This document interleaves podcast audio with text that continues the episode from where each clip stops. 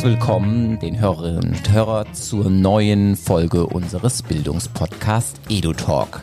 Wir wollen heute mit Ihnen über das Thema Gründertum und Digitalisierung sprechen und wir freuen uns über drei ganz spannende Gäste, die wir hier in Fulda in unserem kleinen Aufnahmestudio versammeln konnten, beziehungsweise die uns zugeschaltet sind im schönen Zoom-Konferenzraum aus Potsdam. Wir haben einmal den Malte Bürger hier. Er ist Gründer des Fulderer Startups Praktikumsjahr.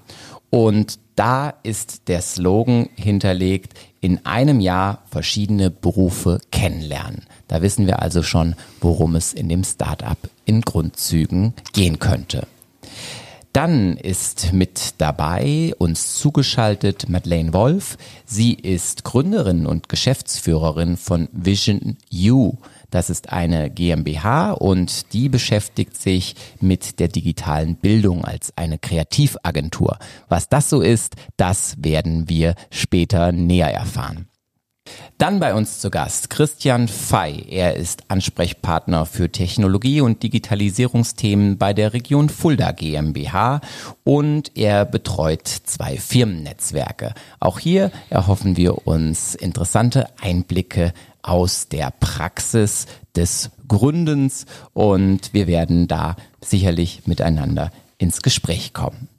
Mit mir aber auch hier im Studio ist Stefan Will. Und ähm, da freut es mich doch sehr, dass wir hier wieder zusammensitzen und ähm, diese neue Folge gemeinsam produzieren. Ja, vielen Dank, Matthias. Du hast die Leute kurz vorgestellt. Ich möchte jetzt mit unseren Gästen ins Gespräch kommen. Und wir haben ja klassischerweise drei Fragen, um äh, unsere Gäste kurz vorzustellen. Und ich beginne in der gleichen Reihenfolge, wie Matthias das gerade gemacht hat mit Malte. Ähm, wir sagen alle du, wir kennen uns fast alle und hatten gerade ein tolles Vorgespräch äh, nach Potsdam mit Frau Wolf. Deswegen haben wir uns da auch auf das Du geeinigt. Deswegen bitte nicht wundern. Malte, drei Fragen, drei kurze Antworten. Was wolltest du werden, als du klein warst? Ich wollte tatsächlich Pfarrer werden. Das ist nämlich der Beruf, den mein Vater gerade macht. Und äh, da habe ich gedacht, auch warum nicht? Das ist, kann ich nachvollziehen. Ähm, du hast ja auch einen bekannten Vater hier in der Region und ähm, sicherlich kein schlechtes Vorbild. Welchen Stellenwert hat Bildung für dich heute? Also je weiter ich irgendwie im Berufsleben komme, desto mehr merke ich, dass wie wichtig Bildung ist und wie wichtig es ist, dass ich damals oder dass ich vor kurzem noch in der Schule war und ziemlich gute Schulen besucht habe und ein gutes Studium hatte. Und das ist, merke ich im, im Verlauf meines Lebens immer mehr. Das ist, wie wichtig das insgesamt ist, diese Bildung. Ja, du bist ja noch ganz nah an deinem Schul- und Studium äh, dran sozusagen. Da kann man das jetzt in der Praxis testen oder äh, ein Proof of Concept machen, ob es funktioniert hat.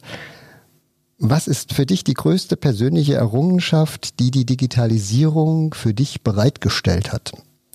Also für mich war das, was die größte Errungenschaft war, glaube ich, diese Vernetztheit, die man, die man jetzt auch in Corona-Zeiten erfahren hat. Man musste nicht mehr im Büro sein, um miteinander zu arbeiten, sondern man konnte einfach von zu Hause trotzdem mit allen Kollegen irgendwie zusammenarbeiten. Das war wirklich äh, eine große Errungenschaft. Dankeschön. Das war kurz und knackig. Ich gehe nach Potsdam. Madeleine, auch für dich. Was wolltest du denn werden, als du klein warst? Als ich ganz klein war, wollte ich Hebamme werden. Als mir dann deutlicher wurde, was man da eigentlich machen muss, habe ich das ganz schnell wieder überworfen und wollte dann Kriminalkommissarin werden. Das sind wirklich zwei spannende Ideen, so ein bisschen am anderen Ende der Skala jeweils. Jetzt bist ja. du Gründerin, da bin ich nachher gespannt. Ähm, welchen Stellenwert hat Bildung für dich heute? Oh, das ist eine, ähm, eine sehr treffende Frage für einen Gründer, der mit Bildung was zu tun hat. Aber was ist der Stellenwert für dich? Ähm, das ist eine gute Frage. Ich glaube, ich würde sagen, das ist äh, die Grundlage für gesellschaftliche Teilhabe. Okay, prima. Und was ist deine größte persönliche Errungenschaft, die die Digitalisierung dir denn so gebracht hat? Darf ich auch zwei Sachen nennen? Ja. Äh, das eine ist Kommunikation, und zwar ähm, einfache Kommunikation auch über Sehen hinweg. Meere hinweg. Und das Zweite ist ähm, Zugang zu Informationen. Also da hat ähm, gerade das Internet, glaube ich, einen wahnsinnigen Beitrag zu geleistet. Jo, Dankeschön. Und last but not least, Christian. Jetzt bin ich gespannt. Was wolltest du denn werden, als du klein warst? Ja, ich hoffe, es gibt jetzt kein Gelächter, aber als ich äh, tatsächlich ein kleiner Junge war, war mein Ziel, Fußballprofi zu werden. Es hat leider nur zu einer Karriere als Freizeitkicker gereicht, aber ich kann damit leben. Ist völlig okay. Ich bin froh, dass du hier angekommen bist. Wir arbeiten oft zusammen. Ähm, als Kicker hätte ich nicht so viel von dir gehabt. Welchen Stellenwert hat Bildung für dich heute?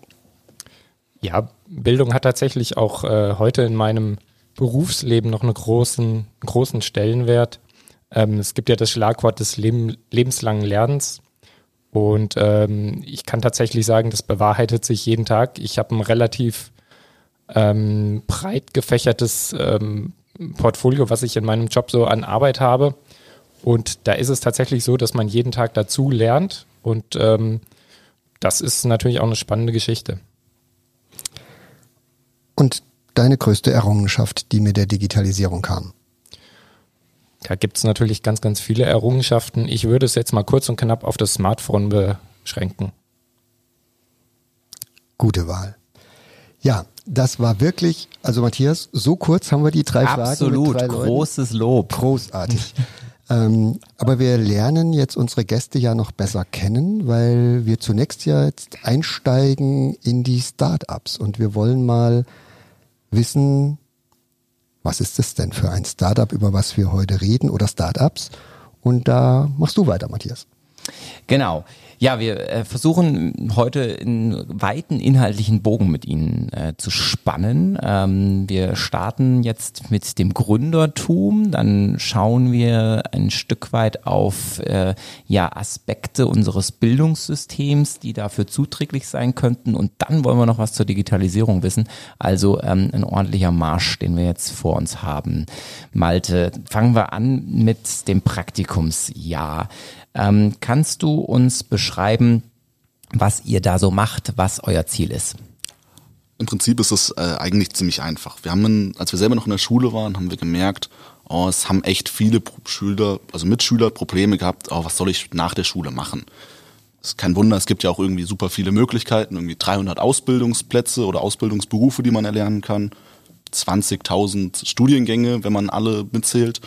Und da war so ein bisschen die Frage, okay, was, was kann man machen?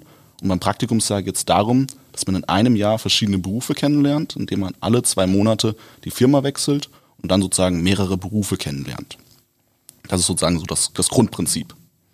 Okay, das heißt also, man lernt ähm, ja in einem einigermaßen knappen Zeitfenster ähm, viele verschiedene Betriebe kennen, kriegt verschiedene Eindrücke. Ähm, jetzt ist die Frage, wie ist es organisiert? Also wie kann ich mir das äh, vorstellen? Renne ich durch die Welt, suche mir meine, ähm, wenn ich das ein Jahr machen will, ähm, Adam Riese, zwölf äh, durch zwei Monate, sechs Betriebe ähm, oder ja, gibt es da andere Lösungen, die ihr euch erdacht habt? Also wir haben das, wir haben das so gemacht, dass wir es eigentlich selber gerne nutzen würden. Und wir haben es digital aufgebaut. Das bedeutet, wir haben eine digitale Vermittlungsplattform aufgebaut, über die das Ganze läuft. Das bedeutet, man lädt einmal seine Bewerbungsdaten hoch, man wählt einmal aus, von wann bis wann man dieses Praktikumsjahr machen möchte und welche, für welche Berufsfelder man sich interessiert. Also da haben wir 22 Stück, das ist also sehr grob gepfächert. Und sobald man dann sagt, okay, ich will jetzt meine Vermittlung starten, dann sagt man, okay, ich lerne, also dann guckt unsere Website oder unser Vermittlungsalgorithmus, okay, was sollen wir machen, was, was bieten wir dem Jungen oder dem, dem Mädchen für, für Praktika an? Und dann wird geguckt, okay, welche Unternehmen sind in der Region frei, welche, welche Stellen passen zu einem, welche Stellen sind überhaupt erreichbar von der Mobilität her. Und dann baut dieses System sozusagen einen, einen Praktikumsjahresplan auf, an dem die verschiedenen äh, Stationen dann besucht werden können. Okay, das heißt digital gestützt, das ist auf jeden Fall ähm, der Schlüssel des Ganzen. Es gibt einen Algorithmus, ähm, den ihr entsprechend gebaut habt und ähm, es lebt davon, dass natürlich erstmal ganz schön viele Firmen mitmachen müssen. Ähm, wie kommt ihr da zusammen? gut, in, Zeiten von Fachkräftemangel haben wir natürlich viele Unternehmen, die einfach Leute suchen, die Talente suchen und nichts ist näher daran, irgendwo eine Ausbildung zu starten, als ein Praktikum irgendwo zu machen. Ich glaube, so knapp 80 Prozent aller Praktikanten bewerben sich irgendwann mal in ihrem Leben bei einem ehemaligen Praktikumsarbeitgeber. Und das ist einfach sozusagen, da hoffen einfach die Unternehmen natürlich drauf, dass sie den passenden, die passende, das passende Talent kennenlernen und die passende Person kennenlernen. Und da bieten wir einfach den Unternehmen einen weiteren Recruiting-Kanal neben ganz normalen Schulbesuchen oder Online-Werbung. Okay, und ähm, dann melden sich also die Unternehmen im Prinzip bei euch an, sagen, wir wären ähm, gerne dabei. Müssen die sich festlegen und sagen, ähm, wir bieten so einen Praktikumsplatz ähm, in einem bestimmten Timeslot an oder sagen die quasi generalisiert, wir sind dabei und wenn ihr uns Leute vermittelt, dann wollen wir die haben, weil das ist unser ähm, ja, hoffnungsvoller Recruiting-Kanal, so hast du es genannt. Genau, also das kann man so machen, wie man das will. Also wir sind im Prinzip darauf ausgelegt, dass das für beide Seiten möglichst leicht ist. Also die Unternehmen sagen bei uns prinzipiell, okay, wie viele Plätze haben sie derzeit oder wie viele Plätze haben sie insgesamt? Und sobald dann ein Praktikant in dem Zeitraum da ist, wird der Platz natürlich nicht nochmal ver vermittelt. Und falls man aber mal irgendwie über die Sommerferien, falls da irgendwie Betriebspause ist oder, oder über die Winterferien, über die Weihnachtszeit, dann kann man da Blocker einsetzen, dass sozusagen in der Zeit dann keine Praktikanten vorgeschlagen werden. Aber im Prinzip ähm, bieten wir das komplett flexibel für beide Seiten an. Also man muss auch nicht sagen, okay, ich fange jetzt beim am ersten Nacht mit meinem Praktikumsjahr an, das ist ja so der typische Ausbildungsstart, sondern man kann sagen, okay, ich will jetzt erstmal noch zwei Monate äh, Australien machen und dann fange ich an mit einem Praktikumsjahr. Und dann will ich auch nicht irgendwie genau ein Jahr machen, sondern irgendwie vielleicht nur neun Monate und dann passt das auch. Also das ist von uns sozusagen, dieser Algorithmus, der ist wirklich so flexibel, dass er auf alle Sachen Rücksicht nehmen kann. Okay, das wäre auch äh, gleich meine Anschlussfrage gewesen. Also es steckt ja schon in eurem äh, Titel des Unternehmens letztlich drin, ähm, Praktikumsjahr zu machen. Also was ist los, wenn ich ähm, entsprechend das vielleicht auch nur acht Monate machen will oder sowas, dann ist das erstmal kein Problem. Ähm, okay, dann gibt's quasi ein Match, würde ich jetzt mal neudeutsch äh, sagen. Und ähm, dann wird der Praktikant entsprechend ähm, zum Unternehmen vermittelt. Und ähm, dann ist aber analog angesagt, oder? Das heißt, dann geht's wirklich los, der Praktikant schlägt im Unternehmen auf und dann macht er da ganz normal sein zweimonatiges Praktikum. Genau, also dann kann eigentlich das Unternehmen seine, seine Vielfalt entfalten, seinen, seinen, seinen Charme entfalten. Jedes Unternehmen ist einfach, oder alle Unternehmen, die bei uns dabei sind, haben ganz, ganz tolle Praxismöglichkeiten und die kann dann der Praktikant ausprobieren oder die Praktikantin und dann kann man einfach schauen, okay, passt das zum Unternehmen, passt das von Seiten vom Praktikanten und wenn beide Lust haben, dann kann man dann eine Ausbildung starten. Okay. Ihr seid ja ein ähm, Team von Gründern. Du hast gesagt, ihr hattet irgendwie aus der Schule heraus ähm, die Idee, ihr habt den Bedarf erkannt, das Problem gesehen und ähm, dachtet, okay, wir haben dafür eine Lösung. Ähm, ja, wann wusstet ihr, dass daraus letztlich ähm, ja, ein Unternehmen werden soll und ein Geschäftsmodell dem Ganzen irgendwie unterlegt wird? Das war nicht so ein Tag, wo wir das gesagt haben, okay, das machen wir jetzt so, sondern es ging wirklich sehr fließend. Also es ging los, dass wir die Idee hatten. Dann haben wir, waren wir selber erstmal noch alle in der Schule und haben das natürlich erstmal so nachgefragt, ey, mit, mit Schüler hättet ihr Bock auf sowas? Wollt ihr überhaupt äh, in einem Jahr verschiedene Berufe kennenlernen? Die waren alle Feuer und Flamme, haben gesagt, ja, natürlich, so, ich weiß immer noch nicht, was ich machen will und ich schreibe morgen mein Abi. Und ähm, dann haben wir so ein bisschen geguckt, okay, Unternehmen, haben die da auch Lust drauf? Haben dann erstmal nachgefragt, okay, wie sollte das überhaupt für euch gestaltet werden, dass ihr überhaupt Praktikanten aufnehmt. Und die haben dann gesagt, ja, so zwei Monate bis drei Monate, das ist ein guter Zeitraum. Dann lernt man jemanden kennen, hat aber in einem Jahr trotzdem genug Durchlauf, um sozusagen mehrere Leute auch zu kennenzulernen. Und dann haben wir sozusagen, dann ging das immer weiter. Irgendwann haben wir gesagt, okay, wir bauen jetzt mal eine kleine Webseite auf. Dann haben sich die ersten Leute angemeldet, dann haben sich die ersten Unternehmen angemeldet. Und dann ging das wirklich Schritt für Schritt. Jetzt sind wir mittlerweile ein internationales Team, was sozusagen nicht nur hier in Fulda sitzt, sondern auch in anderen Ländern mit, mit äh, einigen Personen. Und jetzt vermitteln wir, ähm, also wir sind derzeit 700 registrierte Praktikanten auf unserer Plattform und über 100 Unternehmen. Und ähm, es war nie so, dass wir jetzt gesagt haben, so wir machen das jetzt professionell, sondern irgendwann hat man gemerkt, okay, es frisst jetzt ein bisschen mehr Zeit, man kann es jetzt nicht nur mehr nur nachmittags machen, sondern sollte man jetzt vielleicht einen ganzen Tag drauf verwenden. Und irgendwann haben die Tage auch nicht mehr ausgereicht, dann mussten die Nächte her.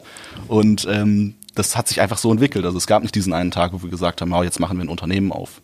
Mhm. Und es klingt auch ein bisschen ähm, nach äh, dem, was man häufiger hört, dass ähm, wenn das sich dann irgendwann ähm, ja steil entwickelt, dass eine Dynamik bekommt. Man ist ja auch, ähm, also negiert das gerne, absolut äh, intrinsisch motiviert. Also man will das ja, es ist ja sein Baby, was man so hat als Gründer.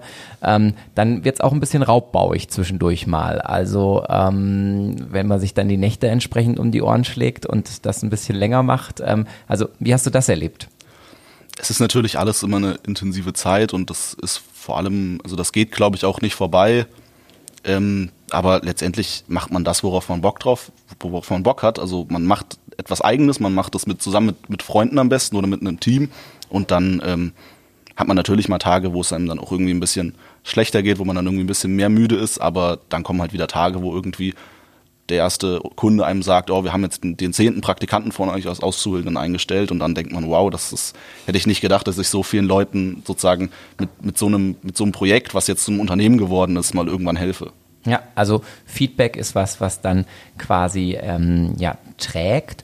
Und das ist immer so ein bisschen, ja, so eine Frage, aber ich glaube, die ist für die Hörerinnen und Hörer ähm, relativ spannend. Es stellt sich natürlich immer so ein bisschen bei Startups die Frage, naja, ähm, wie kommt denn quasi das Geld rein? Kommt es äh, bei euch quasi von beiden Seiten rein? Also muss ich als zu vermittelnder ähm, Schüler was in den Topf werfen und das Unternehmen wirft was in den Topf oder ist es nur eine Seite? Also wir haben uns ähm, darauf verständigt, dass wir das so machen, dass wir die Unternehmen dafür bezahlen lassen. Und zwar aber auch so, dass es sozusagen für die Unternehmen noch, noch eine ja, Sinn macht, dass man das bezahlt. Also man gibt jetzt nicht uns mega viel Geld, sondern man bezahlt sozusagen für das, was man am Ende auch kriegt, eine Vermittlungsgebühr. Also pro vermittelten Praktikanten kriegt man eine Gebühr und es gibt eine unternehmensgrößenabhängige Grundgebühr. Das bedeutet, wir haben das kleinste Unternehmen, das sind zwei Leute bei uns, also es ist ein, ist ein Unternehmen mit zwei Leuten und das größte Unternehmen, das ist mit, äh, ich glaube, also das, was in Deutschland sitzt, ist das größte 56.000 Mitarbeiter, das ist Merck, die auch noch an der Börse sind und äh, international ist es die Marriott Hotelgruppe, die sozusagen irgendwie 100, irgendwas 1000 Mitarbeiter hat. Und das ist sozusagen wirklich ganz breit gestaffelt. Aber wir versuchen, dass, dass das die Unternehmen bezahlen. Und die bezahlen zusätzlich noch ein Taschengeld an den Praktikanten. Das war uns wichtig, wenn man da seine Zeit investiert und auch sozusagen Unternehmen und Berufe kennenlernt, dann sollte man auch dafür eine gewisse Anerkennung kriegen. Da kriegt man 250 Euro Taschengeld von den Unternehmen im Monat. Cool. Ähm, ja, wie es weitergeht, das werden wir zu einem späteren Zeitpunkt dann nochmal genauer betrachten. Vielen Dank erstmal für die Vorstellung ähm, eures Startups. Sehr gerne. Ja, und ich habe das Vergnügen, nun Vision U, die Kreativagentur, näher kennenzulernen. Madeleine, du bist die Geschäftsführerin, du bist eine der Gründerinnen. Ähm, ja, was ist Vision U? Was macht ihr? Also wir, wir bekommen oft, also zu dem Thema Kreativagentur für digitale Bildung, das ist das, was wir sind. Und da kommt natürlich nicht selten die Frage, was macht denn eine Kreativagentur für digitale Bildung? Insofern äh, wundert mich die Frage nicht. Ähm, wir machen ganz verschiedene Themen. Ähm, zum einen sind wir Content Provider für digitale Bildungsprodukte, einerseits für Schülerinnen und Schüler, also da entwickeln wir interaktive ähm, digitale Bildungsmaterialien, zum anderen aber auch Online-Fortbildungen für Lehrkräfte. Unsere Fokusthemen sind vor allem Querschnittsthemen in der Schule. Das ist auch Berufsorientierung, das knüpft auch an das an, was Malte gerade gesagt hat schon. Das ist ähm, Bildung für nachhaltige Entwicklung, ähm, aber auch Medienbildung. Und ähm, genau, das ist so der eine Bereich, dass wir, dass wir Content selber entwickeln, auch zusammen mit Partnern.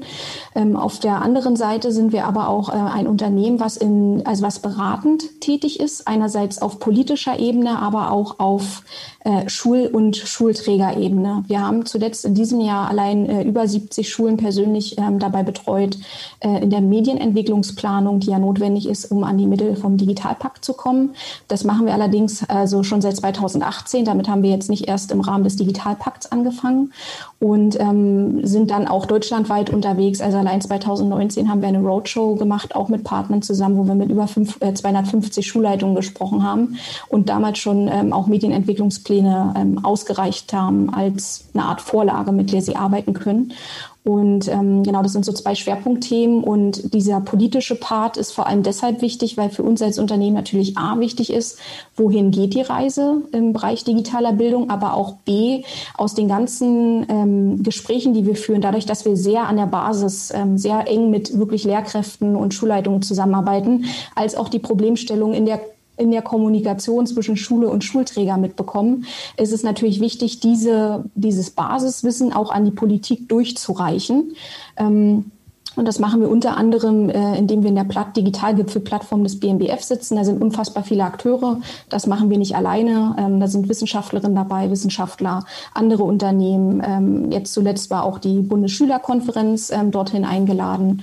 Und ähm, das ist total wichtig für uns, um A, am Puls der Zeit zu bleiben und B, auch ein Stück weit den Puls der Zeit mitzugestalten Richtung Zukunft. Wie hat man so eine Idee? Kreativagentur zu werden. Und wie viel seid ihr denn? Also wir sind ähm, knapp zehn Leute, ich glaube neun gerade aktuell. Und wir hatten die Idee witzigerweise in unserem Masterstudium. Wir haben ähm, nachhaltige Unternehmensführung studiert, alle drei, äh, also wir sind zwei Gründerinnen und ein Gründer. Und unser Gründer hat äh, zuvor schon gegründet und äh, hat uns so ein bisschen in die Richtung geschubst, wir könnten ja mal gemeinsam was machen. Und wir haben dann die Masterthesis dazu genutzt, ein ähm, soziales Geschäftsmodell zu entwickeln. Also wir hatten die Vertiefung unter anderem Social Entrepreneurship. Da ist es nur naheliegend, sowas auch in einer, im Rahmen einer Masterarbeit ähm, abzubilden und haben uns dann sehr viel Zeit genommen, die Masterarbeit zu schreiben in über 400 Seiten und haben uns damals ganz konkret den Bereich der Berufsorientierung rausgepickt. Ähm, das war für uns auch naheliegend, weil wir alle kennen das aus der Schule. Was will man machen? Was wird man irgendwann mal? Man beschäftigt sich leider viel zu spät damit und haben dann im Rahmen dessen eine Projektwoche zur Berufsorientierung entwickelt, die sehr multimedial gestaltet ist, die wir mit Partnerschulen umgesetzt haben, pilotiert haben, angepasst haben und später digitalisiert haben. Und erst in diesem Zuge ist uns aufgefallen, dass das, was wir uns da überlegt haben, super bei den Schülerinnen und Schülern ankommt, auch bei den Lehrkräften, es in der Umsetzung aber teilweise nicht funktioniert, weil A, entweder technische Ausstattung nicht vernünftig vorhanden war ähm, oder B, ähm, bei den Lehrkräften es teilweise an ähm, Basismedienkompetenzen leider mangelte. Und so sind wir dann Schritt für Schritt in die einerseits Beratung zur, zur Medienentwicklung gekommen und andererseits auch in die, in die ähm, Bereitstellung von Fortbildungen, Online-Fortbildungen. Also das ist nichts, was wir uns damals schon äh, im Studentenheim äh, überlegt haben. Wir wären die Kreativagentur für digitale Bildung, sondern wir hatten das eine Produkt, im Kopf. Die Vision Tour hieß die damals oder heißt sie noch. Die wird jetzt digital vertrieben. Ähm, und alles andere, die ganzen Produkte, die jetzt entstanden sind, sind aus einer Erfahrung entstanden, wo wir einfach einen Bedarf identifiziert haben. Du hast gerade gesagt, ihr macht das schon länger. Wie lange macht ihr denn das? Also nicht jetzt mit Corona die Idee geboren, sondern ähm, das gab es schon vorher. Die, die, Idee ist tatsächlich 2016 geboren. Dann haben wir die Masterarbeit geschrieben, 2017 eingereicht. Wir haben 2016 ähm, uns dann auch eine Uni gesucht, ähm, damals die Uni Potsdam, die in, in unserem Zeitrahmen, also wir haben uns selber einen sehr engen Zeitrahmen gesetzt, äh, mit uns gemeinsam einen Exist-Antrag stellt, sodass wir, wenn wir die Masterarbeit abgeschlossen haben, im besten Fall auch schon die Zusage haben, dass wir das Exist-Gründerstipendium bekommen, um direkt da anzuknüpfen. Das hat Gott sei Dank ähm, genau so geklappt, wie wir uns das vorgenommen haben. Insofern, ähm, ja, jetzt habe ich die Frage vergessen. Seit wann es euch gibt? 2017. Also 2017 haben wir gegründet, genau. Ab ähm, Mai 2017 haben wir das Exist Gründerstipendium und seitdem arbeiten wir sehr intensiv an dem Thema. Du hast schon gerade gesagt, ihr habt ja verschiedene Zielgruppen, die ihr ansprecht. Ähm, Schülerinnen, Schüler, Lehrer, Pädagoginnen, äh, Politik.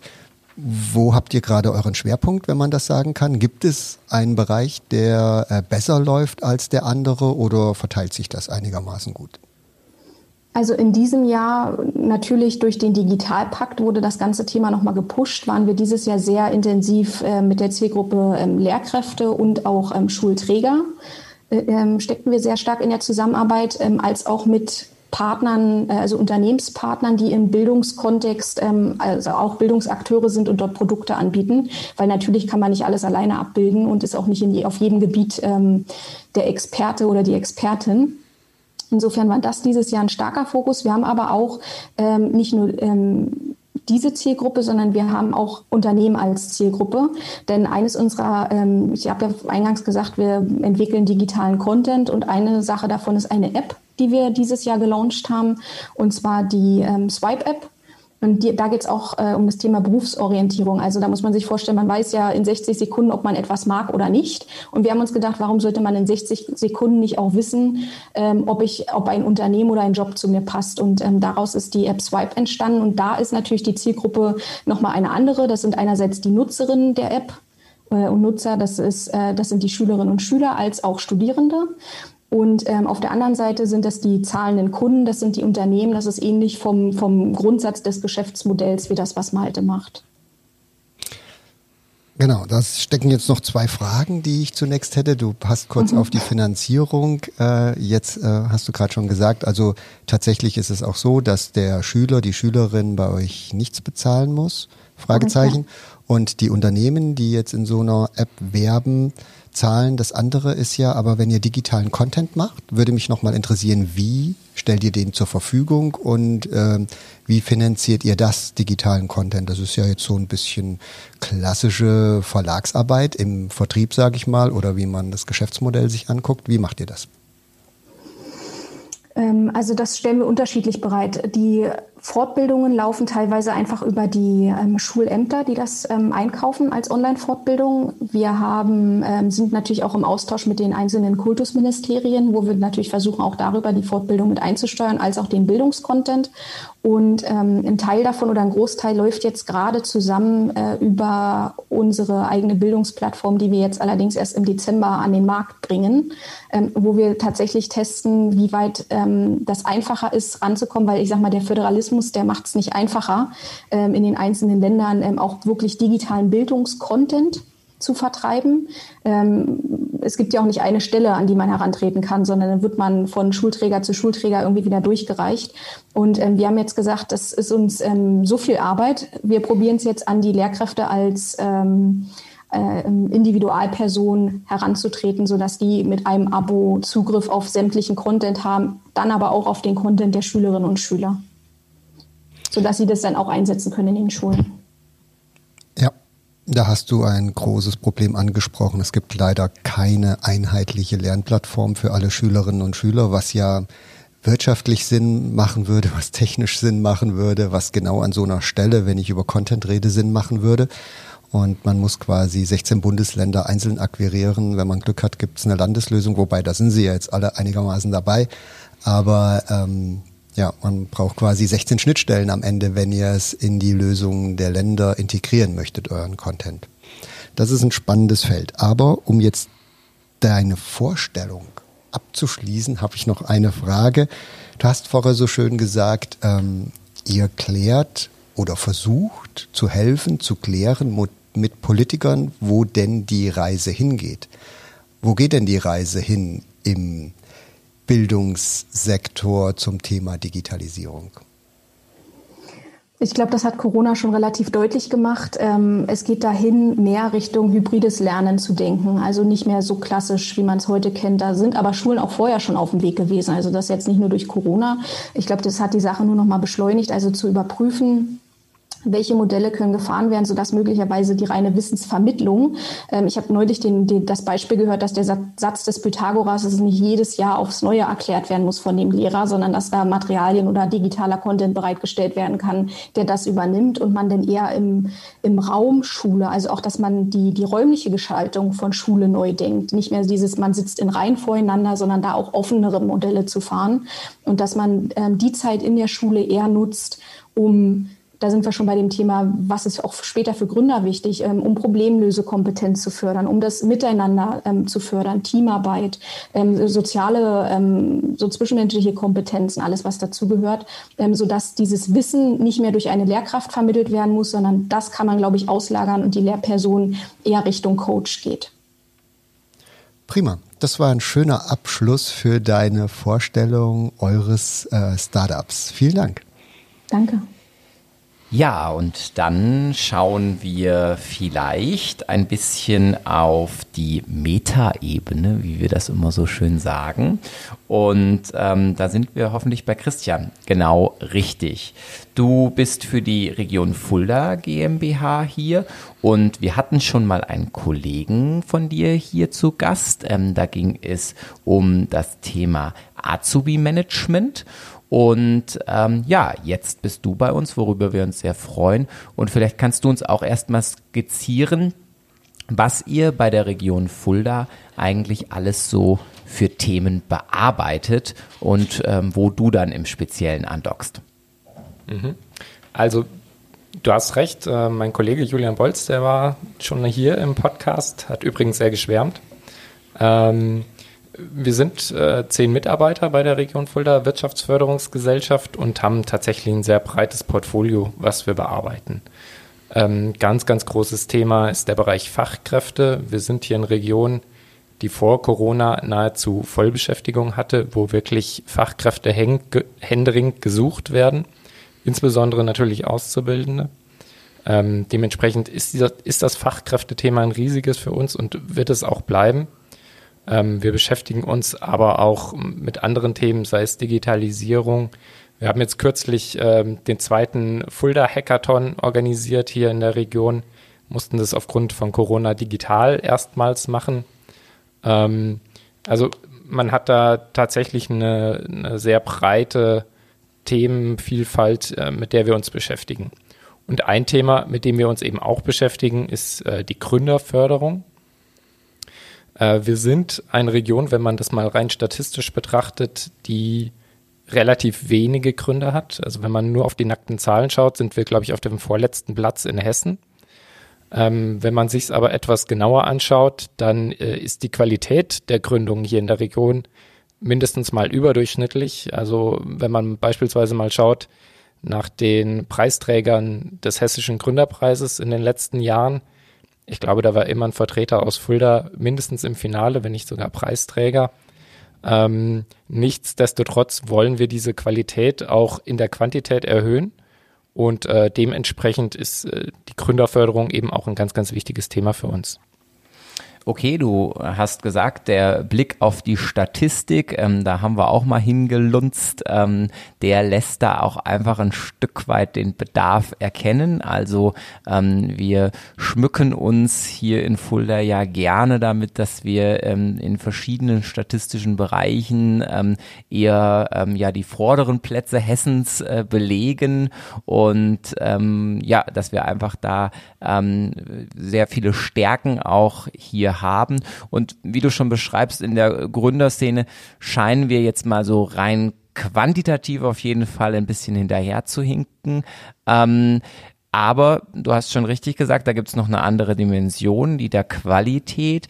Hm, was glaubst du oder was ist deine Beobachtung, warum sich jetzt hier in der Region ähm, nicht so ganz viele auf den Weg machen und da die Initialzündung nehmen?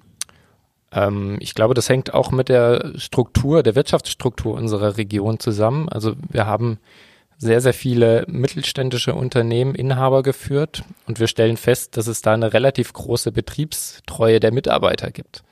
Ähm, das heißt, äh, die Mitarbeitenden in den Unternehmen hier ähm, haben auf Deutsch gesagt seltener die Nase voll und äh, das ist dann die Initialzündung für eine Gründung. Ähm, die Gründer, die sich hier für eine Gründung entscheiden, die machen das tatsächlich auch nicht aus der Not heraus, wie das auch in, wie das teilweise in anderen Regionen der Fall ist. Also wenn, wenn der Arbeitsmarkt keine Perspektive bietet, dann ist vielleicht eine Gründung die naheliegende Lösung. Also diesen Faktor haben wir hier auch nicht. Das heißt, diejenigen, die hier in der Region gründen, die machen das tatsächlich aus sehr guten Gründen und da spiegelt sich dann äh, in der Regel dann auch die Qualität der Gründung wieder. Ja, okay, spannende Beobachtung, ähm, dass also quasi auch so ein gewisses gesettelt sein, zufrieden sein, ähm, da auch ähm, so ein bisschen Klebeeffekte dann auslöst und einen da nicht so schnell, ähm, na ich sag mal, in die Innovation dann auch ein Stück weit vielleicht treibt. Ähm, und wenn dann eben, genau, wohl durchdacht. Ähm, in was für Themen wird hier in der Region gegründet? Kannst du das, hast du da einen Überblick drüber, worum es da häufig geht?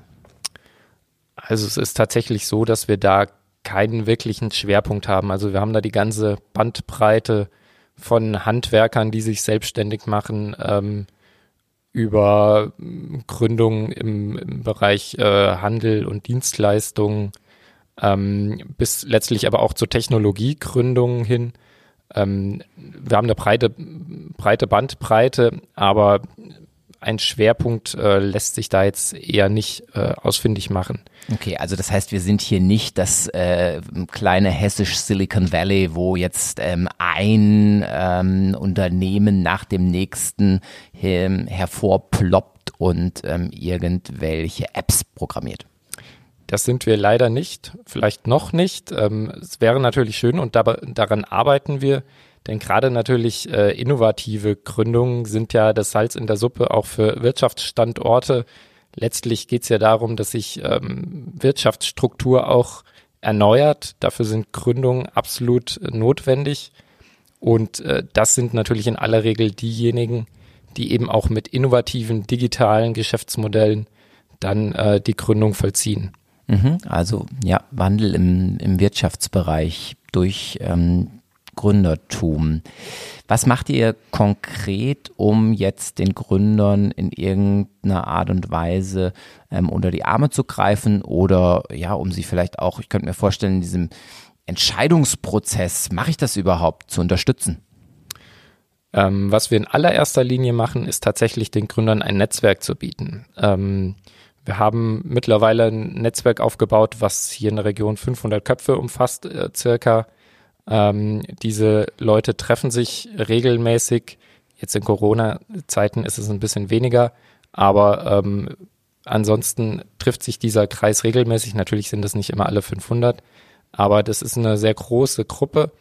Und ähm, was wir den Gründern in erster Linie ermöglichen wollen, ist, dass sie Ansprechpartner finden, die ihre Fragen beantworten, die ihnen weiterhelfen, ähm, Erfahrungsaustausch mit anderen Gründern, mit jungen Unternehmen, mit Leuten, die erfolgreich gegründet haben, aber auch mit Leuten, die vielleicht nicht erfolgreich gegründet haben, ähm, so dass äh, diejenigen, die sich für eine Gründung entscheiden, eben auch von den, Pro von den Erfahrungen anderer profitieren können. Mhm. Also im besten Sinne ähm, Worst Practice auch, ähm, so bitte nicht machen, aber vor allen Dingen natürlich der positive Fokus, ähm, Best Practice Beispiele und da entsprechend ja gegenseitige Beratung auch ähm, voneinander lernen, um diesen Weg zu gehen. Und ganz klar, Netzwerkarbeit ähm, braucht eine Organisationsstruktur, da braucht es Manpower und Womenpower dahinter, ähm, um das dauerhaft dann auch zu ermöglichen. Ja, ähm, wir wollen mit euch ein bisschen das fortsetzen, was Madeleine schon ähm, ja angeteasert hat, nämlich diese Frage von Kompetenzen. Ähm, was es denn zum Gründen braucht? Wann bin ich denn der Gründer? Ähm, also werde ich so geboren? Und wenn ich die und die ähm, ja, Verhaltensweisen an den Tag lege, Neigungen ähm, habe, ähm, dann bin ich quasi der optimale Gründer und dann ähm, brauchst du die Initialzündung und los geht und dann werde ich schon irgendwie erfolgreich sein, wenn ich eine einigermaßen tragfähige Idee habe. Also was ähm, sind die Kompetenzen, die ihr wahrnehmt, ähm, die die Leute mitbringen sollten, wenn sie sich auf diesen Weg begeben wollen? Oder vielleicht, also das richtet sich jetzt an Madeleine und Malte so richtig. Was waren eure Kompetenzen, die ihr so am meisten gebraucht habt, um zu gründen? Also erstmal, ich glaube nicht, dass man so geboren wird, weil ich hätte von mir nie gedacht, dass ich mal Gründerin werde. Ähm, das beruhigt sondern, dass man das lernen kann. Bitte? Das beruhigt mich. Ja. Und ich glaube, was man braucht, ist zunächst einmal ähm, eine gute Selbstreflexion als Gründer. Ähm, man braucht ähm, eine gute Portion ähm, ja, äh, Mut oder auch Wahnsinn, äh, über, über Bestehendes hinauszugehen und seine eigenen Grenzen auszutesten und ähm, auf jeden Fall Arbeitsbereitschaft. Und ansonsten vor allem Spaß an Teamarbeit. Also man sollte äh, ähm, Kompetenz im, im Bereich ähm, ja, Teambildung also Zusammenarbeit mit anderen Menschen einfach mitbringen, Problemlösekompetenz, aber auch das ist was, was man lernt, ähm, als auch ähm, kreativ sein. Und ähm, ich glaube, man darf den Begriff der Kreativität hier nicht falsch ähm, deuten, weil ich habe immer mich für einen sehr unkreativen Menschen gehalten, ähm, weil ich weder besonders gut zeichnen konnte, noch konnte ich besonders gut musizieren oder irgendwas. Ähm, und das, damit hat es dann aufgehört. So, ich bin keine Designerin, also bin ich nicht kreativ dass aber Kreativität auch mit dieser Problemlösekompetenz und für ähm, auswegs äh, oder scheinbar auswegslose Situationen dann doch einen Weg zu finden, wie es möglich ist und da immer wieder ähm, neue Wege zu bestreiten und, oder zu beschreiten, ähm, das macht es total spannend. Also gerade auch für mich als Gründerin, wo ich meine, meine eigene ähm, Kreativität selbst entdeckt habe. Also deshalb kann ich, würde ich ganz gerne auch anderen potenziellen Gründerinnen oder Gründern oder die, die mit den Gedanken spielen, ähm, durchaus gerne dazu animieren zu sagen, ähm, werdet kreativ und zwar über den klassischen Begriff der Kreativität hinaus. Ja, ich glaube, dem ist eigentlich schwer noch was hinzuzufügen, wo man natürlich in allen Bereichen, die die Madeleine schon genannt hat, dran denken muss. Man muss den Kunden gut verstehen, also man muss eine gute Markt, einen guten Markteinblick haben, sodass man wirklich weiß, okay, was, wo, wo haben meine Probleme Kunden, äh, wo haben meine Kunden Probleme und was will ich vielleicht den Kunden irgendwie erleichtern, wo kann ich Probleme lösen. Und da, wenn man da einfach einen schlauen Gedanken hat und dann natürlich ein gutes Team, also alleine gründen ist, glaube ich, immer sehr schwer. Ein gutes und ein diverses Team, also nicht nur auf Geschlechterebene, sondern auch auf methodischer Ebene oder auf, auf Kompetenzebene, dass man jemanden hat, der sich ein bisschen mit, einem, mit, äh, Technik, mit Technik auskennt oder ein bisschen so eine kreative äh, Lösung hat für, für Probleme oder jemanden, der vielleicht auch einfach ein guter Designer ist. Das, das hilft, wenn man so ein diverses Team dann dabei hat.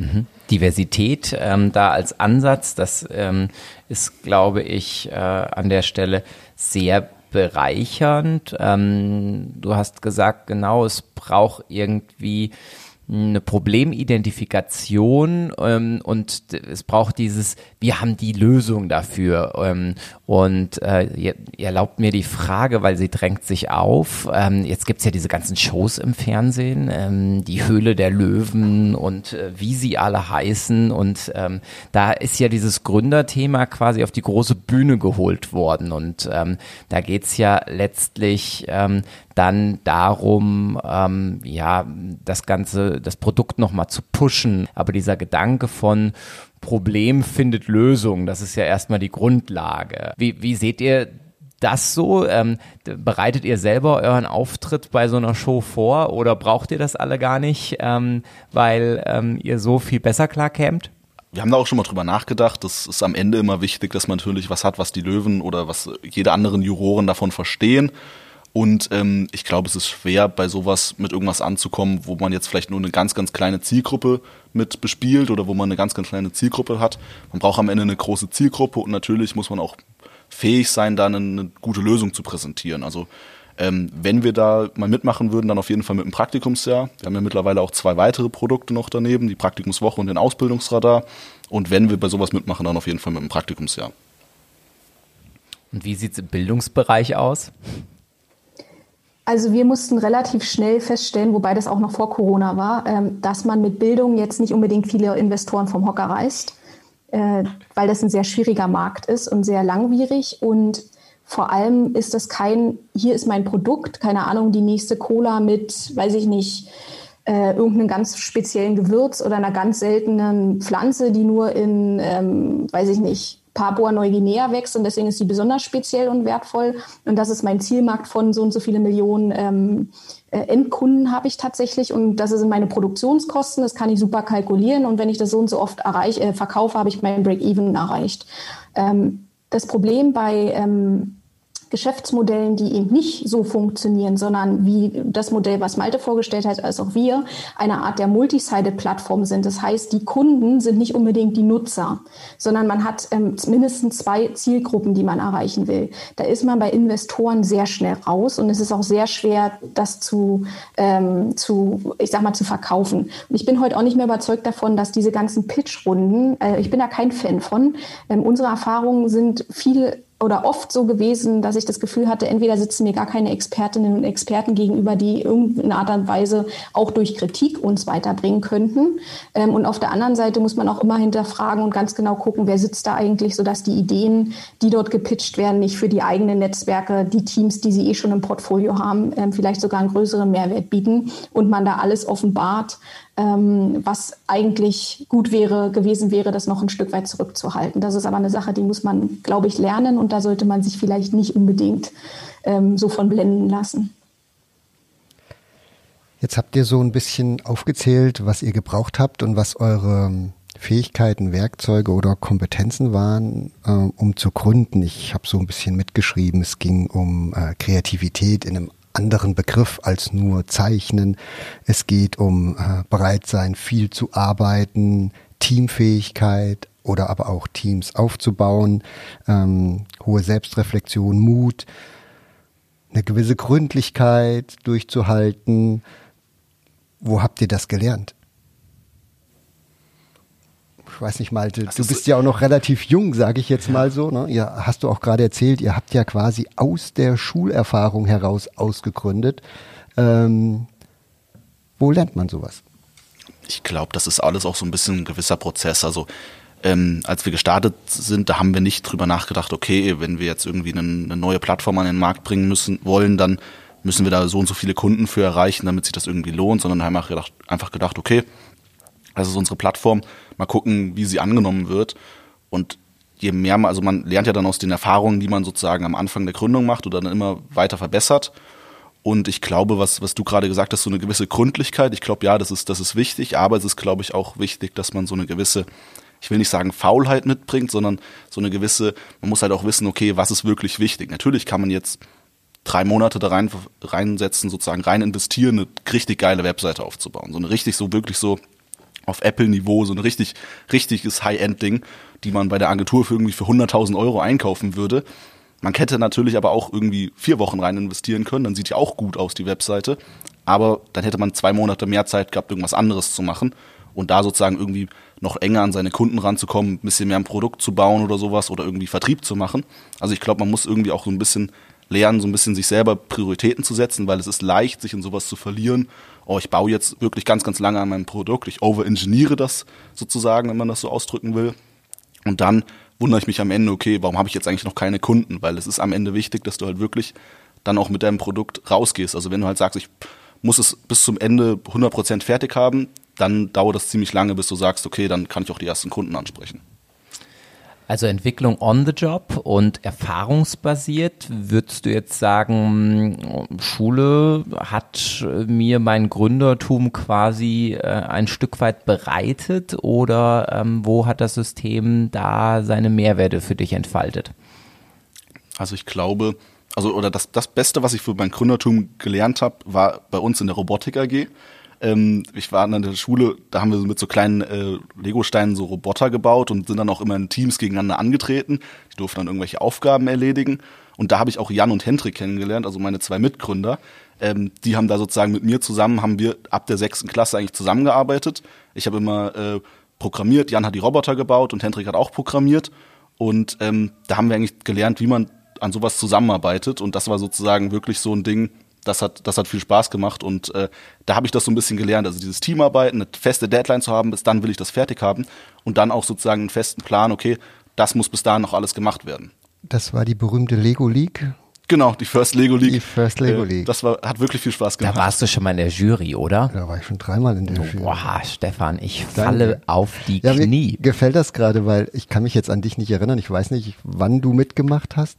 Aber vielleicht da war das noch nicht in Fulda, da, da war es noch nicht in Fulda. Okay, ich habe jetzt in Fulda immer mitgemacht an der Hochschule und das ist ja aber tatsächlich dann zwar von der Schule getriggert, aber es ist ein außerschulischer Lernort, der einfach komplett anders funktioniert wie Unterricht. So ähm, ist spannend zu hören. Äh, an Madeleine wird mich noch mal interessieren. Du ähm, hast ja gesagt, du hast dich gar nicht als Gründerin gefühlt. Ähm, das ist ja, wenn wir so als Bildungspodcast uns jetzt dem Thema da eben Kompetenzen nähern möchten. Was braucht man denn zum Gründen und was vielleicht hier der Christian mitnimmt, äh, wenn er sich seine Landschaft anguckt, äh, was kann man denn vielleicht noch an Rahmenbedingungen schaffen, was äh, Bildung angeht. Aber ähm, dennoch warst du dann überrascht, dass du das konntest oder hattest du dann Selbstbewusstsein dafür, wie ihr euch das überlegt habt und an so ein Thema rangegangen seid, dass du gesagt hast, ja, das kann ich eigentlich ähm, und oder wo hast du das gelernt? Wo war deine Schule, wenn wir jetzt, man kann das ja nicht nur auf einen Punkt bringen, aber wo glaubst du, hast du diese Kompetenzen her, dass ihr das jetzt tatsächlich so weit geschafft habt? Also das Gute ist, dass wir auch ein Team sind. Das heißt, ich muss nicht alle Kompetenzen allein in meiner Person vereinen. Ähm, das äh, würde ich tatsächlich auch nicht mitbringen. Ich, also ein Punkt, der ganz wichtig ist, den wir, glaube ich, noch nicht angeschnitten haben, das ist das Thema Vorbilder. Und ähm, gerade wenn man im familiären oder Bekanntenkreis äh, Vorbilder hat, die einen auch vorleben, dass man mit, ähm, mit, mit Arbeit auch tatsächlich was erreichen kann, dann ist das, glaube ich, sehr viel wert, ähm, einfach vorzuleben, dass auch Arbeit einen Wert hat und Bestandteil auch von, von, von dem eigenen Leben ist und nicht nur, ich verdiene damit irgendwie meinen Lebensunterhalt. Mm, und bei mir kam dazu, ich war vorher ähm, knapp zehn Jahre bei der Deutschen Bahn, darunter auch in der Inhouse-Beratung tätig ähm, und, und war für teilweise wirklich hoch angesetzte ähm, Konzernprojekte mit, ähm, mit zuständig und habe dann immer gedacht, oh Gott, oh Gott, schaffe ich das, schaffe ich das und habe immer so ein bisschen, also ich hatte nie Minderwertigkeitskomplexe, das nicht, aber ähm, direkt nach dem Studium ist man ja schon etwas unsicher, weil man bestimmte Projekte das erste Mal macht ähm, und mein, ähm, mein Freund hat mir mal gesagt, Mensch, du kannst so viel und ähm, das, du musst da irgendwie mehr draus machen und das ist irgendwie nicht ausreichend, dass hinterher sich andere mit deiner Arbeit dann rotes Band irgendwie durchschneiden vor der Presse und du wirst irgendwie nicht mal erwähnt. Also da musst du irgendwie mehr draus machen. Und das erste Mal bewusst geworden ist mir das tatsächlich in der Universität, weil ich bin da reingegangen und dachte, ja, wir hatten alle ein BWL-Studium und sind irgendwie auf dem gleichen Stand. Und als BWLer hat man hinterher nach dem Studium nicht das Gefühl, man könnte irgendwas das ist so theoretisch, dass ich jetzt kein Handwerk gelernt hätte oder ich, also das ist halt, ja, ich habe viel, viel ja, gelabert und irgendwie hat man viel ähm, Wissen aufgenommen und in irgendwelchen Klausuren niedergeschrieben, aber ich hatte nie das Gefühl, ich kann irgendwas. Und im Studium ist mir erstmalig bewusst geworden, in Abgrenzung auch zu anderen Kommilitonen, dass diese Praxiserfahrung, die ich dann schon drei Jahre hatte, die die anderen möglicherweise nicht hatten, ähm, doch was kann. Und das hat ähm, mir zumindest den Mut gegeben zu sagen, ich habe auch festgestellt, dass ich in Teamarbeiten ähm, sehr stark auch eine führende Rolle übernehme, ähm, sodass ich dann einfach gesagt habe, okay, dann, also wenn er es mir zutraut, wenn ich es mir zutraue ähm, und die Dritte im Bunde auch, dann wagen wir es einfach. Wir haben ja nichts zu verlieren. Okay. Also ich fasse mal so kurz zusammen, wenn kein Widerspruch kommt. Es ist natürlich das Wissen, was man erwirbt, bei dir im Studium oder Malte in der Schule, aber ähm, eure Schlüsselmomente waren eigentlich das Tun. Mhm. Ob das jetzt First Lego League, dieses Team entwickeln war, was ja eigentlich auch eine Produktentwicklung ist. In, Auf jeden Fall, ja. Ja, Aufgabenstellung, Roboter, äh, Programmieren, Präsentieren, alle solche Sachen. Ähm, und du, Madeleine, du hast es im Beruf tatsächlich erlebt und dass damit eure tatsächlich aus eurem Wissen, aus Vorbildern, aus Anregungen dann eure Fähigkeiten geworden sind, ähm, so ein Projekt zu stemmen und zu machen. Und, ähm, Total. Das ist im Prinzip ist es wie Laufen lernen oder Sprechen lernen. Man wird es nicht können, indem man das theoretisch irgendwie mal darüber spricht oder auch in der Schule was darüber erfährt, sondern einfach indem man es selber macht. Sehr schön. Das war doch die bessere Zusammenfassung. Ähm, Dankeschön nach Auch irgendwie Potsdam. kürzer. Ja, genau. Ja, ich bin Pädagoge, da geht halt nichts drum rum. Redeökonomie. Ja. Äh, Matthias, ich bin still, du bist dran. Ähm, Christian, ihr habt Netzwerke, die ihr entsprechend bespielt. Es tauschen sich Leute aus, die gründen wollen, die gegründet haben, die damit Erfolg haben, die daran gescheitert sind. Ähm, nimmst du da auch, wir haben über Kompetenzen gesprochen, ähm, quasi ja Lernbedarfe wahr? Werden die dort geäußert, diskutiert, wo ihr dann auch wiederum sagen könnt, okay, da können wir vielleicht irgendwie Kontakte vermitteln, ein Fortbildungsangebot organisieren oder, oder, oder? Ähm, was passiert da so? Das gibt es natürlich, also gerade wenn es dann um so Themen wie Buchführung geht, um Steuergeschichten, da bringen natürlich äh, die wenigsten oder ich sage mal ein großer Teil bringt da wenig Erfahrung mit. Das heißt, wenn es um so Spezialdisziplinen geht, dann geht in der Regel nichts äh, darum, sich professionelle Hilfe äh, an die Seite zu holen. Ähm, ich sehe es aber prinzipiell ähnlich wie Madeleine und Malte. Ähm, ich glaube, man muss ein gewisser Typ sein. Ähm, man muss eine gewisse Grundbildung auf jeden Fall mitbringen. Ich glaube auch, dass äh, unsere Schulen teilweise da noch äh, Potenzial haben, insbesondere das Thema Selbstständigkeit noch mehr in den Mittelpunkt zu stellen, insbesondere auch Selbstvertrauen ähm, zu vermitteln. Ich glaube, das sind ganz wichtige Grundfaktoren, um später mal tatsächlich eine Gründung anzugehen. Ähm, dann ist es aber tatsächlich, wenn, wenn man sich dafür entscheidet zu gründen, ähm, ist es dann in der Regel eher eine Mentalitätsfrage, würde ich sagen. Also dann geht es tatsächlich darum, ähm, habe ich den nötigen Willen, stehe ich so hinter meinem Produkt, hinter meiner Lösung, dass ich dafür bereit bin, wirklich auch ja, schmerzhafte Zeiten zu durch, durchleben und ähm, bleibe ich dann trotzdem am Ball. Mhm. Also da wirklich ähm, ja Durchhaltevermögen ähm, auch zu zeigen, weil äh, es in der Regel ja nicht sofort ähm, mit der Sonnenseite des Lebens im Gründertum losgehen wird. Also das werden wahrscheinlich die allerwenigsten äh, Gründerinnen und Gründer so erleben. Ja, ich sehe Lächeln und äh, Zustimmung. Also insofern ähm, gibt da also auch die ein oder andere Durststrecke. Und im Übrigen, wenn ich mir die Anmerkung erlauben darf, also nicht nur das System Schule, glaube ich, ähm, hat da noch seine ähm, Potenziale. Ähm, auch das System Hochschule, ähm, da musste ich so ein äh, Stück weit auch äh, lächeln, als du sagtest, ja, wir BWLer, ähm, am Ende wussten wir alles ähm, und irgendwie doch auch nix. Ähm, da haben wir hier alle gelacht, ähm, weil wir es durchaus auch in unserer eigenen Lebenswirklichkeit als nicht BWL-Studenten, sondern wir haben andere Sachen gemacht, ähm, auch genauso wahrgenommen haben. Und ähm, ich glaube auch Bologna mit Bachelor Master macht jetzt die Selbstständigkeitsförderung nicht einfacher. Ähm, also da gibt es bestimmt auch Potenzial und ähm, darin scheint auch ein Schlüssel zu liegen, wirklich für dieses Innovativsein, Gründen. Kommen wir zu meinem Lieblingsthema, meine Kollegen können es schon nicht mehr hören, aber es gibt dieses berühmte Papier der Kultusministerkonferenz, ähm, welches in sechs Themenfelder 61 digitale Kompetenzen definiert hat. Schon vor vielen Jahren, in 2016.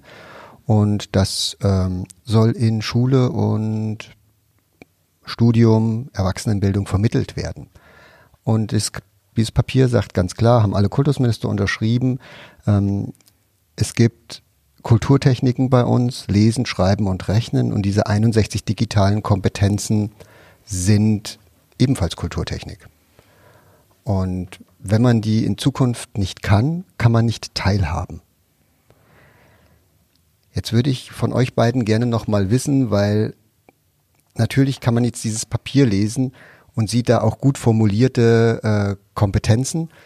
Ähm, was, seht ihr das auch so? Hat euch das was gebracht?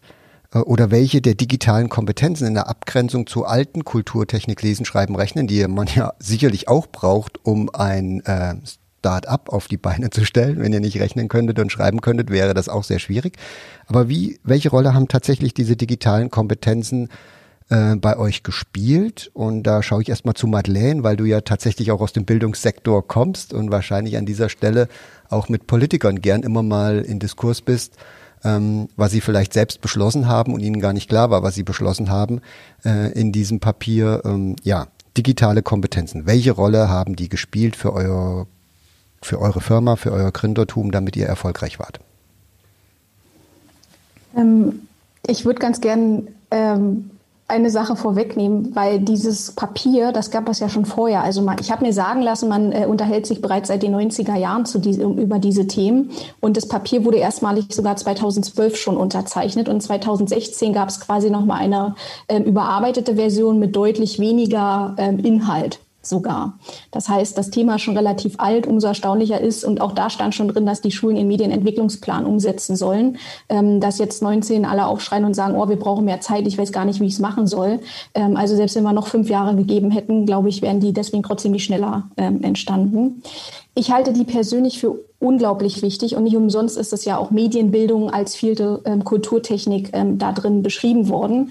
Ähm, und ich greife immer ganz gern als Beispiel das Thema Recherchekompetenz raus ähm, und auch ähm, Quellen vernünftig zu analysieren, zu recherchieren, weil das ist natürlich für, eine, für, für ein Gründerteam auch unglaublich wichtig zu wissen, wo bekomme ich denn die Informationen, die ich brauche, in möglichst einer ähm, effizienten und effektiven Art und Weise her, ohne dass da zu viel Zeit drauf geht. Ähm, Natürlich muss ich wissen äh, oder im Team jemanden haben, der auch äh, Webseiten programmieren kann, der weiß, wie eine App möglicherweise programmiert. Nun muss nicht jeder eine App programmieren, aber zumindest eine Webseite erstellen. Ähm, wie funktioniert Kommunikation auch im Digitalen? Ähm, das Urheberrecht ist ein wahnsinnig wichtiges Thema, auch wenn man überlegt, wie viel Urheberrechtsverletzungen den ganzen Tag eigentlich auf YouTube stattfinden, ähm, bis hin auch zu Problemlösekompetenz, die da drin beschrieben wurde. Also all diese Kompetenzen, die wir eigentlich schon beschrieben haben zuvor, tauchen in diesem digitalen Paper auf.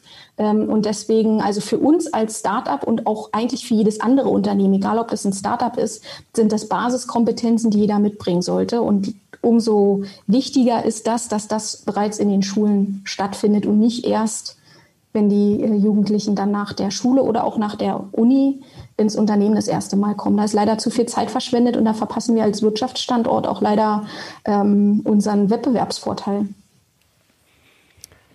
Ja, Malte, ich nehme an, du hast das Papier jetzt nicht gelesen, weil du nicht im Bildungssektor tätig bist. Das wäre jetzt auch nicht deine Aufgabe gewesen, aber ähm, ich gebe dir mal einen Einstieg. Da steht unter anderem auch drin äh, Kenntnisse in Programmiersprachen. Was hat das jetzt für eine Rolle zum Beispiel bei euch gespielt, dass ihr programmieren könnt und wo habt ihr das gelernt? Also wir haben da den ganz, ganz großen Vorteil, dass wir eigentlich ähm, mit, mit dem Schulabschluss, äh, Hendrik und ich waren damals äh, zusammen in der FOS, also Fachoberschule Informatik. Und ähm, da haben wir eigentlich schon, also Hendrik ist, ist so viel besser im Programmieren als ich. Also ich kann so ein bisschen programmieren, er kann richtig programmieren, also der könnte irgendwo als Full-Stack-Entwickler, das werden jetzt nur die Nerds verstehen, ähm, anfangen. Das bedeutet, man kann die komplette Bandbreite, die komplette Klaviatur von, von Web Sprachen sozusagen äh, bearbeiten, alles, was man braucht, um so eine richtig gute Webseite, so eine Plattform aufzubauen. Und ohne Hendrik würden wir hier gar nicht, gar nicht sitzen, weil wir brauchten also so, wir haben am Ende, am, am Anfang haben wir uns gefragt, okay, was, wie wollen wir das Praktikumsjahr umsetzen? Natürlich digital, es soll irgendwie eine skalierbare Möglichkeit geben. Wir wollen also nicht äh, alle Praktikanten selber vermitteln, sondern wir wollen, dass das unsere Plattform macht, weil sonst müssen wir irgendwie 100 Leute anstellen, die sich den ganzen Tag mit Praktikanten beschäftigen. Ähm, und das ist einfach so, Programmieren ist da das, das Wichtigste. Und es ist, man merkt es so, Jan ist da erst so ein bisschen jetzt mit der Gründung reingekommen. Er konnte vorher auch ein bisschen programmieren, hat es verstanden, ist immer ein sehr guter äh, Mathe-Schüler gewesen, aber man hat, also er, am Anfang wusste er nicht so richtig, okay, wie funktioniert das wirklich im Hintergrund, was ist sozusagen kompliziert, was ist nicht kompliziert ähm, so eine Datenabfrage ist nicht kompliziert. So eine Datenabfrage, aber mit irgendwie 100 Parametern, das ist halt ein bisschen was komplizierteres. Und wenn du das noch irgendwie über drei verschiedene Systeme hinweg machen willst, dann ist es wirklich kompliziert. Das ist also wirklich was, das muss halt, also es muss nicht jeder programmieren können, aber es muss jeder so eine gewisse Ahnung davon haben, okay, was ist wirklich komplex und was ist wirklich sozusagen irgendwie eine leichte Sache und wie sollte man vielleicht Sachen auch umsetzen, damit sie auch zukunftsfähig sind.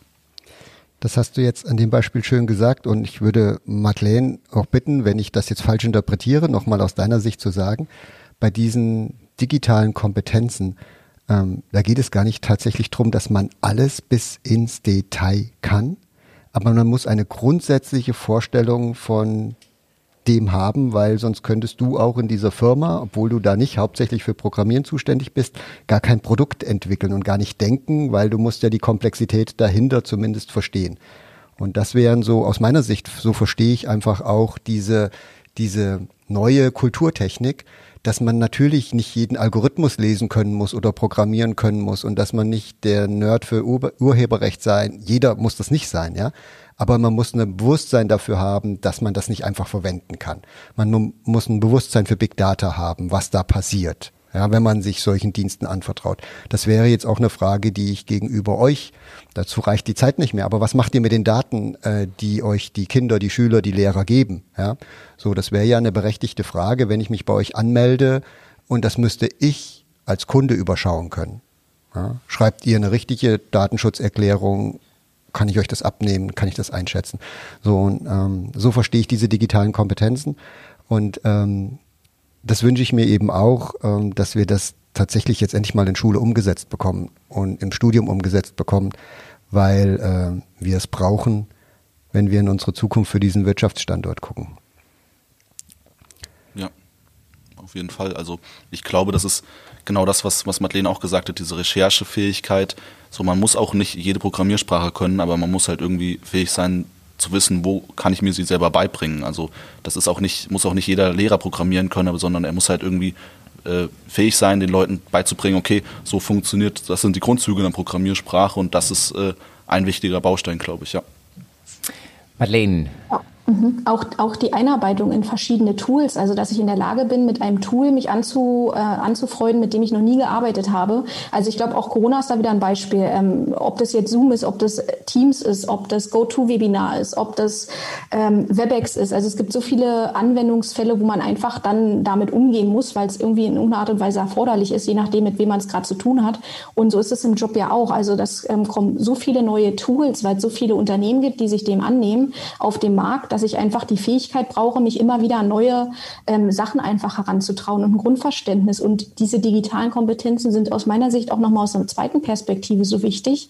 Ähm, einerseits natürlich Teilhabe, aber zum Zweiten auch, um ähm, ähm, Fachkräfte aus, in ausreichender Zahl äh, auf absehbare Zeit zu bekommen. Man braucht sich bloß den Gaming-Bereich E-Sports angucken, ähm, welchen Markt das mittlerweile ausmacht ähm, und welche Werbebudgets da teilweise auch reingehen. Das heißt, ähm, selbst als Unternehmer, ähm, wenn ich Werbung schalten möchte, muss ich mir heute schon überlegen, mache ich das noch auf dem Fußballplatz irgendwie vor der Haustür oder gehe ich nicht in den E-Sports-Bereich irgendwie und ähm, mache da ein Werbeplakat ganz klassisch. Gar nicht mehr so, wie es vorher war, ähm, auf, auf dem Fußballplatz. Also da, auch da tun sich ganz neue Möglichkeiten auf. Und da muss man einfach dranbleiben und das verstehen, weil ansonsten ähm, haben wir hier die Fachkräfte gar nicht, um da in, auf diesen Märkten zukünftig, die auch Zukunftsmärkte sind, auch im Bereich ähm, Big Data, KI, überhaupt noch eine wesentliche Rolle spielen zu können. Mhm. Ja, ich ähm, glaube auch, es ist diese Fähigkeit, diese Kompetenz, sich da selbst ein Stück weit auch zu bilden und zu entwickeln. Es ist aber auch ganz stark der Wille. Also das ist ähm, etwas, was wir auch immer wieder damit einhergehend feststellen, ähm, dass diese beiden Komponenten zusammentreffen müssen. Und ähm, genau, dann kann Teilhabe gelingen, aber ansonsten wird es ein bisschen schwärzer, glaube ich, auch in Zukunft. Ähm, wo geht die Reise denn für eure Startups hin? Wie sieht das denn beispielsweise im Praktikumsjahr aus? Was habt ihr vor? Was plant ihr? Ja, also äh, für uns ist erstmal die Vision, dass wir, dass wir in einigen Jahren in ganz Deutschland Bewerber und äh, also Talente, Talentbewerber und Unternehmen miteinander verknüpfen.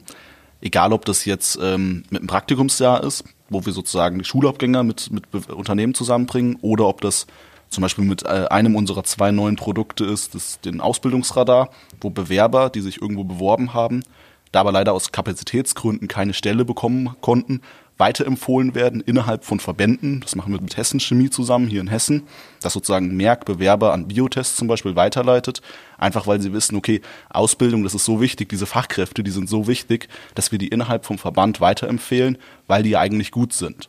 Und dann haben wir noch das, das dritte neue Produkt, was wir jetzt sozusagen nächstes Jahr im Sommer gerne eigentlich in allen Städten in Deutschland anbieten wollen. Wir haben das äh, 2020 hier in Fulda mit der Region Fulda auch mit dem Christian schon zusammen gemacht. Das ist die Praktikumswoche, wo man sozusagen in einer Woche so ein Praktikumsjahr Mini macht. Das bedeutet, man lernt in einer Woche jeden Tag ein neues Unternehmen kennen und das ist sozusagen auch über eine digitale Plattform gemanagt.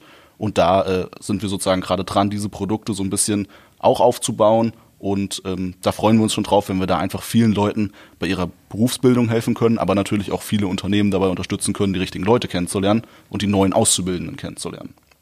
Ja, und da brauchst regionale Partner, wie hier beispielsweise dann Christian in Fulda mit der Region. Wie ähm, wollt ihr in den nächsten Monaten, Querstrich Jahren, die, ja, ich sag mal, lokale Szene weiter begleiten? Was habt ihr vor?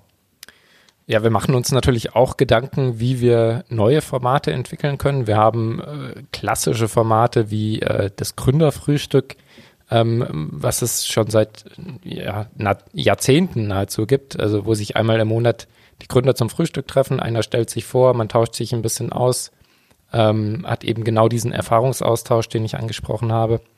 Ähm, das ist schön, das wird es auch weiterhin geben, aber natürlich machen wir uns auch darüber Gedanken, was können wir an neuen Formaten, an digitalen Formaten anbieten.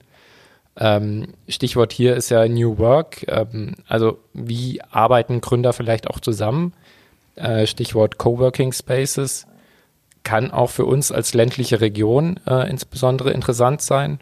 Ähm, das ist, glaube ich, ein ganz großes Feld, wo wir auch Metropolen wie Berlin, denen können wir sonst das Wasser nicht reichen, aber ähm, wenn wir mal die Lebensqualität, die wir hier in der Region haben und ähm, auch die freien verfügbaren Flächen in der Region haben, wenn wir die gut ausstatten mit einer guten Infrastruktur, wenn wir da äh, entsprechend ein attraktives Angebot für Gründerinnen und Gründer schaffen, dann haben wir da als Standort wirklich auch eine Chance, uns überregional zu positionieren und zu profilieren. Und letztlich äh, profitieren auch dann die Gründerinnen hier in der Region von diesen äh, Strukturen, die wir schaffen. Und ähm, ein Thema, an dem wir eigentlich schon relativ lange arbeiten, ist es, eine Art Willkommenskultur für Gründer zu schaffen. Ähm, also wir wollen tatsächlich auch eine Art Wertschätzung den Gründerinnen und Gründern gegenüberbringen. Ähm, zu sagen, Mensch, ihr habt den Mut, das finden wir echt klasse, weil äh, im Alltag geht es häufig unter. Wir, wir sind hier in Deutschland gerade ähm, eine Gesellschaft, die beispielsweise ganz anders ist als die amerikanische Gesellschaft. Ähm, wenn da ein Gründer scheitert, dann heißt es, okay, du hast es versucht, versuch's nochmal. Wenn in Deutschland jemand scheitert, haben wir leider eher dann den, den Ansatz zu sagen, hm, das war jetzt aber eher nix, äh, was hast denn da produziert? Also wir können auch als Region, als Gesellschaft, können wir daran arbeiten, ein gründerfreundliches Klima zu schaffen. Und das ist natürlich äh, eine Aufgabe, die wir nicht von heute auf morgen lösen können, aber das, ist, das sind auch Themen, an denen wir arbeiten. Ja, ich habe da ganz kurz noch eine Frage, äh, Christian. Wie komme ich denn zu dem Gründerfrühstück? Wenn uns jemand jetzt zuhört, an wen kann er sich wenden? Wie kriege ich da eine Einladung oder bekomme ich mit, wenn das stattfindet? Also wir arbeiten natürlich ganz eng ähm, mit den Kammern zusammen, der Industrie- und Handelskammer, der ähm, Handwerkskammer. Das heißt, ähm, dort bekommt man die Termine, ansonsten aber natürlich auch über unsere Internetseite region-fulda.de. Da sind die regelmäßigen Termine drauf. Leider jetzt aufgrund von Corona, wir haben das äh, Gründerfrühstück teilweise digital durchgeführt, ähm, hoffen aber, dass wir es dann spätestens ab Mitte nächsten Jahres auch wieder als analoge Veranstaltung durchführen können. Ähm, aber, und das möchte ich auch nochmal ex explizit sagen, ähm, Interessierte sind da wirklich jederzeit sehr, sehr herzlich willkommen. Ähm, auch wenn es noch gar keine konkrete Idee zur Gründung gibt, wenn man sich einfach mal austauschen will, wenn man vielleicht irgendwann mal ähm, ein Startup gründen will, dann ist man da auf jeden Fall herzlich willkommen. Dankeschön.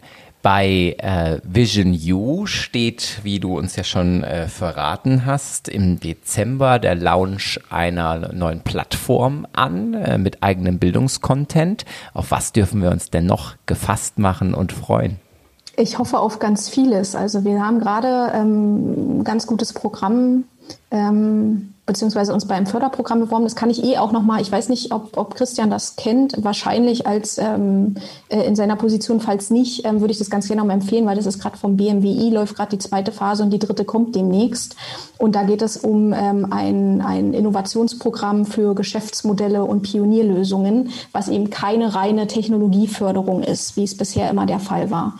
Ähm, da haben wir gerade eine Förderausschreibung ähm, zu laufen. Ich äh, hoffe, dass ich bis Mitte Dezember die Info bekomme, dass wir den Zuschlag für dieses Förderprogramm äh, neben vielen anderen äh, Unternehmen auch bekommen. Und wenn dem so ist, dann ähm, können sich die Jugendlichen äh, auf, eine ganz, auf ein ganz tolles Serienformat freuen. Ähm, viel mehr möchte ich da noch gar nicht so zu sagen. Ähm, das wird auf jeden Fall eine spannende Geschichte ähm, und nimmt auch das ganze Thema Entrepreneurship noch mal viel mehr in den Fokus. Ansonsten natürlich jetzt unsere ähm, App Swipe, also S-V-I-P-E geschrieben. Ähm, da gerne nochmal direkt mein Angebot auch an Malte. Ähm, ich finde das ganz toll, was ihr macht und ich glaube, hier ist ähm, eine Kooperation geradezu, also die bietet sich geradezu an. Insofern lass uns da gerne im Nachgang nochmal ins Gespräch kommen, weil ich glaube, hier können wir ähm, beide voneinander profitieren und hier einen stärkeren Auftritt sogar noch hinbekommen. Ähm, und da hoffe ich einfach, dass wir, wir sind gerade dadurch, dass wir jetzt in der Corona-Zeit gestartet sind, haben wir auch die komplette Unternehmensansprache erstmal einstellen müssen. Ähm, das nehmen wir jetzt sukzessive alles wieder auf und da hoffe ich, ähm, dass wir nächstes Jahr da auch ähm, sehr gute Zahlen hinbekommen, was die, was die Nutzung als auch die Unternehmenspartner anbelangt. Ja, ähm, sehr schön und äh, wir freuen uns immer hier ähm, ganz dolle, wenn sich Vernetzungen ergeben direkt aus unserem Podcast heraus. Und ähm, wir werden also die ganzen Programme, die Produkte, die ihr genannt habt, auf jeden Fall in unseren Shownotes auch verlinken, so dass die Hörerinnen und Hörer da die Möglichkeit haben, weiteren Zugriff zu nehmen. So, und die Zeit ist fortgeschritten und jetzt kommt die Abschlussfrage. Ähm Malte, was würdest du einem zukünftigen Gründer raten, wenn du nur einen Rat hättest? Nicht, nicht aufgeben, glaube ich, das wäre der leichteste Rat, wenn man, wenn man anfängt zu gründen, dann weiß man oft, also dann hat man sehr, sehr viele Berge voll mit Arbeit, dann hat man diesen ganzen Steuerkram, diesen ganzen Finanzkram, diesen ganzen selber am Produkt über irgendwas zu machen, diesen ganzen Vertriebspart und dann natürlich irgendwie noch so ein bisschen eine angenehme Work-Life-Balance zu haben, potenziell. Das ist, das ist viel, da muss man viel dran machen, da muss man viel dran arbeiten. Und ähm, ich kann verstehen, wenn da viele einfach sagen, das ist so viel, da kann ich jetzt nicht einfach mit starten. Aber man muss einfach irgendwo starten, man muss sich einen Punkt rausnehmen, mit dem man startet. Und ähm, dann ist so, also der, der, der, mein Vorschlag ist einfach starten mit irgendwas, einfach irgendwas raussuchen, womit man starten möchte und dann kann man loslegen und irgendwie, ja, dann geht's eigentlich immer voran weiter. Dankeschön. Madeleine, was wäre dein Rat? Ich finde es total schwierig, das auf ein Rat zu beschränken. Ähm, ich ich würde mich heute dafür, glaube ich, entscheiden zu sagen, ähm, den Mut zu haben, Teilideen von sich selbst auch ähm, wieder verwerfen zu können. Also habt, auch, auch wenn da viel Arbeit reingeflossen ist, zu erkennen und das dann auch durchzusetzen, es ist echt schwer zu sagen, okay, das lassen wir jetzt beiseite, weil das hat nicht funktioniert und das möglichst rechtzeitig. Das ist gut. Christian, traust du dich von der Außenperspektive einen Rat zu geben ähm, für Gründerinnen, zukünftige Gründerinnen und Gründer? Äh, das ist jetzt natürlich ein bisschen schwierig, weil ich selber kein Gründer bin, aber der Rat, den ich geben würde, ist, habt Mut, traut es euch selber zu, wenn ihr eine gute Idee habt, wenn ihr daran glaubt, dann macht euch auf den Weg. Es wird nicht einfach, aber ihr könnt es schaffen. Und genau in äh, dieser Motivation ähm, möchten wir uns ganz, ganz herzlich bei euch bedanken. Gedanken für diesen munteren Austausch vom Gründertum zur Bildung, zur Digitalisierung. Und ja, den Hörerinnen und Hörern sei gesagt, dass wir in Vorbereitung zu einem Christmas Special sind und ähm, auf das freuen sich Stefan und ich schon ganz besonders. Und ähm, wir hoffen Ihnen also die nächste Folge dann äh, ein paar Tage vor Weihnachten dann auch bereitstellen zu können. Und in diesem Sinne wünschen wir uns, dass Sie uns gewogen bleiben und wir sagen Tschüss und bis bald. Ja, ich möchte mich auch noch verabschieden und ähm, mich zum Schluss bedanken, denn äh, Felix Rudolf von Nübelschütz in der Regie, wie immer souverän an den Reglern. Ähm, ohne dich ging es hier nicht. Und mal ein ganz besonderes Dankeschön, weil uns geht es in diesen Corona-Zeiten wie vielen anderen auch, dass man besonders, man hat die andere Aufgabe noch auf dem Tisch und man muss alles irgendwie hinkriegen. Und in der Vorbereitung für so einen Talk hier äh, braucht man einfach eine gute Redaktion, weil Matthias und ich, wir haben hier so tolle Zettel, aber die haben wir ja nicht selber geschrieben, äh, waren wir dann nur am Rande beteiligt und ein großes Dankeschön an Caroline Freimann und Julian Heinz in unserer Redaktion da hinten, ähm, die uns immer so gut briefen, dass wir quasi ähm, eine Stunde vor Aufnahme uns absprechen können, Matthias und ich, und äh, den Feinschliff nur draufsetzen müssen. Tausend Dank. Es hat wieder großen Spaß gemacht. Danke in die Runde und wir hören uns zum Christmas Special. Vielen Dank und tschüss.